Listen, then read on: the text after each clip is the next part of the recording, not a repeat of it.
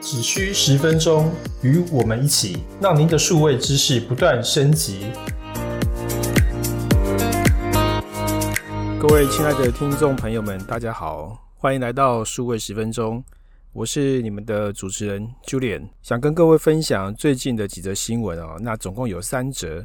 第一则呢是引发极大关注的一个科技产品，叫做 AI Pin，这款是由前苹果员工创立的新创公司 Human 推出的产品。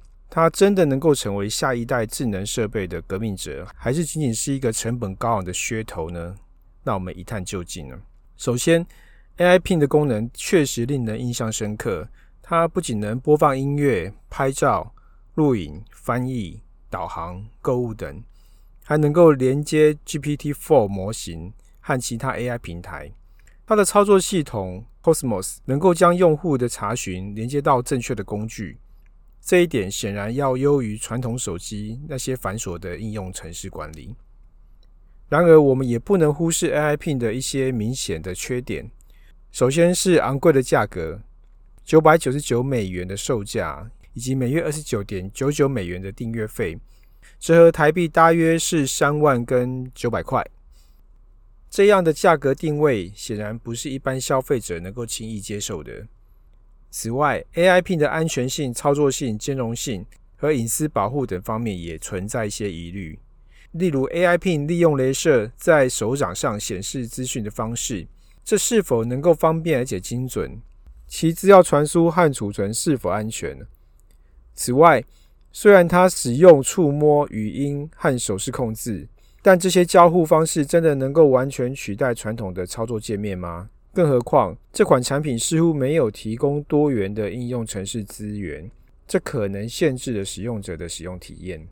另一个重要的问题是隐私啊，AI Pin 的相机会不断拍摄周围环境，这无疑对使用者和周围人的隐私是一大威胁。加上它外观设计。一个别在衣服上的装置，这可能会对穿着者的外观造成影响。总而言之，AI Pin 无疑是一个具前瞻性且创造性的产品。它试图为我们带来更自然、更直观的 AI 互动方式。然而，它高成本、安全性和隐私问题，以及对使用者体验的影响，都是需要深入考量的问题。目前尚未有第三方评价和测试的结果。因此，这款产品是否能够成为革命性的突破，还有待市场的检验。那么，亲爱的听众，您对 AI Pin 又是什么样的看法呢？它会成为您日常生活中不可或缺的智能助手，还仅仅只是作为一个高成本的噱头存在呢？欢迎在评论区留下您的看法和预测。第二个则是这几天出现在各大媒体的新闻啊，啊，就是蓝白河啊，呃，不是啊，是堪比蓝白河的剧情啊，在几天内产生很大的转折，就是 Sam Altman 与 OpenAI 分手后，投入微软的怀抱。在讲这则新闻之前，我们需要了解 Sam Altman 的背景，再来说一下这一变动对 AI 产业的可能影响，以及这一事件在科技业界的深层含义。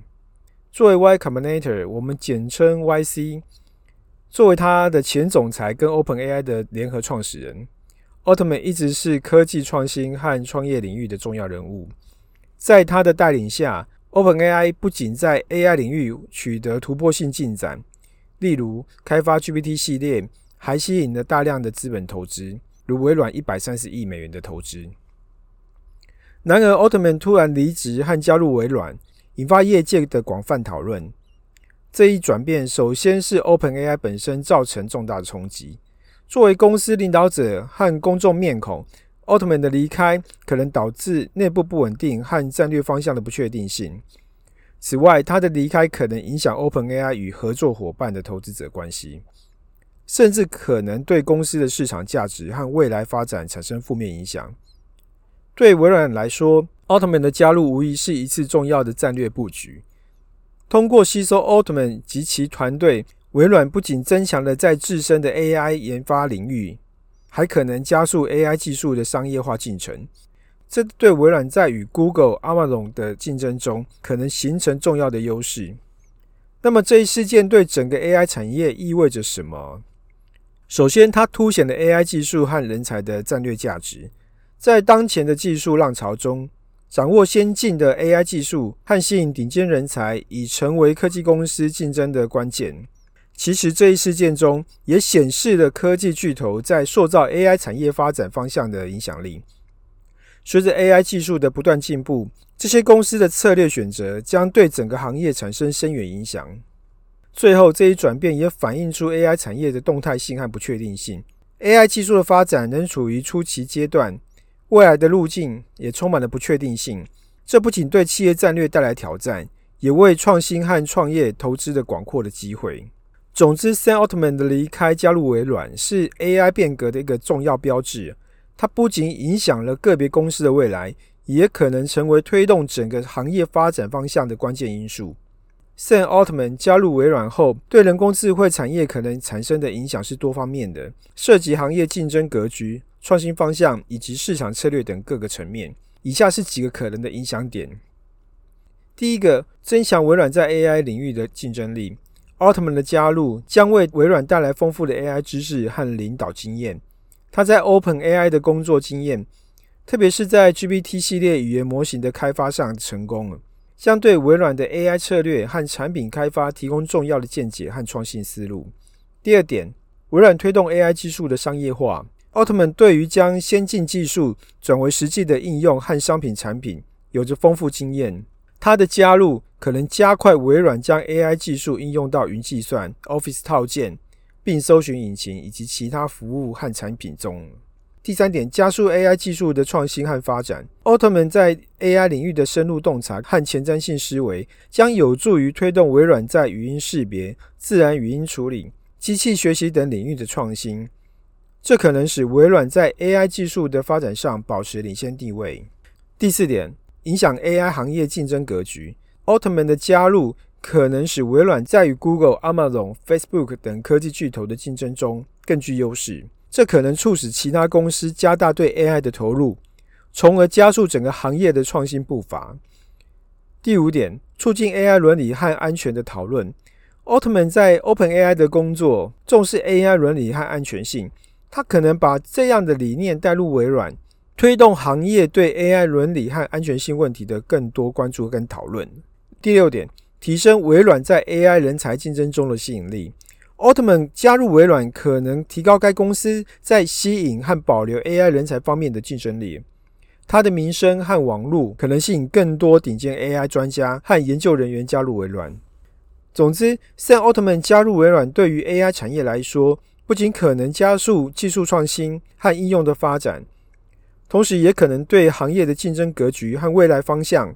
产生深远的影响，而我们将持续关注这一事件后续的发展，并在未来的节目中再为您带入更多的分析。第三则新闻则是要说一下，这个星期五，也就是美国的黑色星期五的活动，很多台湾的听众也是很迫不及待，准备在这一天好好的购物。在此之前，我们先科普一下什么是黑色星期五。黑色星期五 （Black Friday） 源自于美国，通常指感恩节后的第一个星期五，是美国开始圣诞购物季的非正式的日子。这一天，零售商会推出大量折扣跟促销活动，吸引消费者大量购物。这个名词最早出现在一九六零年代，当时用来描述费城的交通堵塞和人潮拥挤。不过，二零二三年，美国面临通货膨胀的挑战。这直接影响了消费者的购物行为和整体经济情况，所以也会间接或直接影响到美国人的购物行为，更加注重 CP 值。那么，二零二三年的黑色星期五又有哪些特点？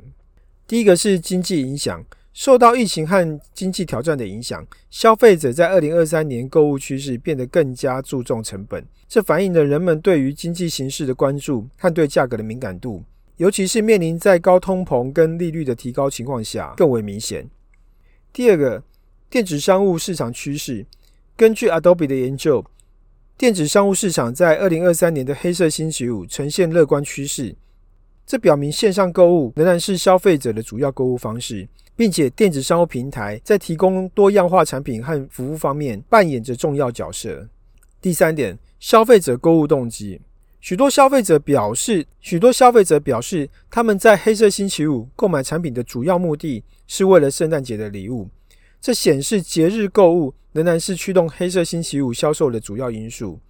第四点，预期支出水平。尽管经济形势不确定，消费者可能会利用早期折扣来进行购物，这可能会在年底前增加电子商务零售业的销售。